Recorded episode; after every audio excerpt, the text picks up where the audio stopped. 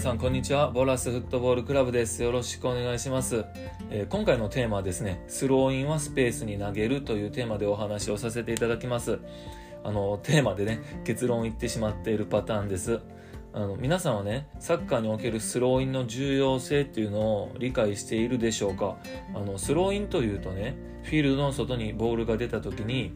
再開するためになんとなく投げ入れるイメージが強いのではないかなと思います。で YouTube なんかではね調べてみるとハンドスプリングをしてそのままスローインを遠くに飛ばす選手のなんかスーパーなねスローインなどもありますが、まあ、実際にねじゃあ皆さんにそれをしてくださいと言っても あの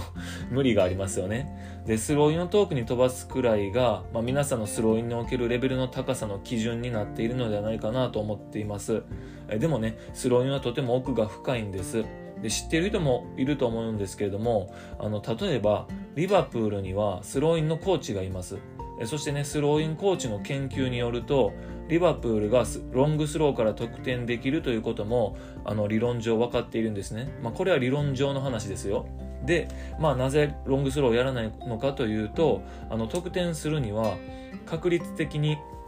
えっ、ー、とね、えー、確か8回から10回の、スローインが必要でえー、1回のロングスローのセットに30秒くらいの時間がかかると考えると、まあ、リバプールのね本来のスタイル戦術っていうのが壊れてしまうという考えから、まあ、やらないそうです、まあ、ともあれね、えー、この話で驚きなのは、まあ、リバプールにスローインのコーチがいるっていうことですよね。スローイン専門のねコーチがいるんですよね。あのスローインもねコーナーキックやフリーキックと同じくらい、まあ、得点チャンスが広がっているということなんですよね、えー、それだからこそスローインの専用のコーチがいるっていうことなんです。で世界トップクラスのねこういったあのクラブチームでは、まあ、サッカーにおける全てを研究していってるんですね。でそのうちの一つがロングスロースローインということなんです。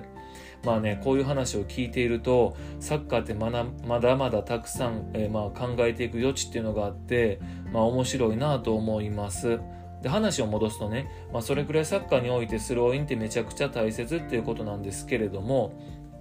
あの、ただね、リバプールの話はとてもレベルの高い話で、まあ、今回はね、もっと基本中の基本の話をしたいなと思っています。えー、スローインというと、えー、攻めている方向の選手、えー、攻めている方向にいるね、選手の頭をめがけて投げて、まあ、相手選手と競り合ってこぼれてきたセカンドボールをどうにかして拾うっていう、まあ、あの、やり方であったりとか、まあ、あの、近くにいる選手にスローインを投げて、それをリターンパスで返してもらって、え自分がどうにかするみたいなたいなイメージが、えあるんじゃないかなと思います。で最近こそねスローインも、まあ、後ろにいるフリーの選手に投げることも増えましたがあの守備の選手にねあの投げるような状況も増えましたが、まあ、スローインイコール前に投げる、えー、また思いっきり投げるっていうイメージが、まあ、近年まではね強かったなと思います。でこれね少し考えればわかると思うんですけれども、まあ、足ではなく、えー、手で投げられることができて、えー、なおかつねセットプレーとして自由に投げることができる状況なので、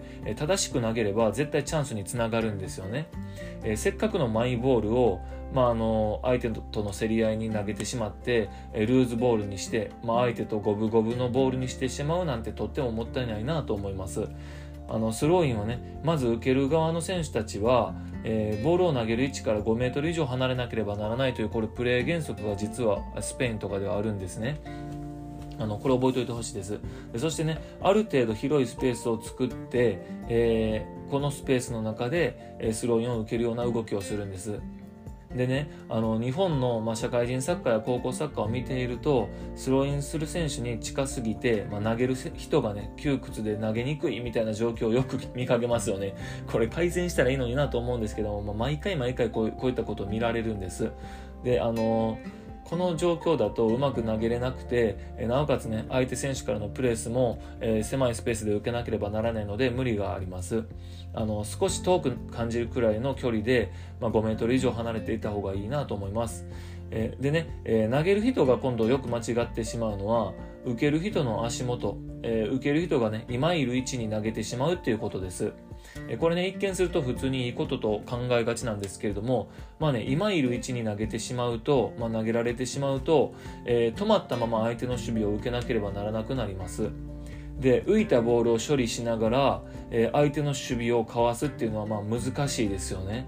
で投げる人はこれどうすればどうすればいいかというと、まあ、必ずね受ける人の動きや体の向きに合わせて人がいないスペースにボールを落とす感じで投げるのが大切です。でこうすればね、えー、受ける人は動きながらボールに触ることができるので、え相手の守備を強く受けることがなくなります。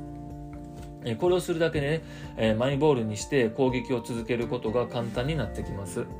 え、まとめるとね、スローインを受ける人は、まず投げる人から5メートル以上離れてスペースを作ると。そして投げる人は、え、受ける人の動きに合わせてスペースにボールを落とす感じで投げるという、まあ、スローインのやり方について今回はお話をさせていただきました。えー、ボラスフットボールクラブは滋賀県大津市のサッカークラブです、えー、クラブには日本人選手だけではなくサッカー強豪国出身の選手がいます、えー、僕もスペインとアルゼンチンでプレーしてきた経験があります、えそんな中でサッカー未経験者も一緒になってトレーニングをしています、え経験の差はあっても努力の差はありませんえ興味がある方はボラスフットボールクラブで検索してみてください。ホームページを見つけられると思います。えまたこちらの音声配信、ポッドキャストがいいなと思った人は、えぜひサッカー好きな友達に広めてください。えもっと詳しく知りたい、文章で読みたいという人のために記事も書いております。ホームページから飛べると思います。えじっくり読みながら考えたい人はそちらをお使いください。えここでお話ししたことがどこかで聞いてくださっている皆さんのフットボールライフに少しでも役に立てばいいなと思っております。それではまたお会いしましょう。さようなら。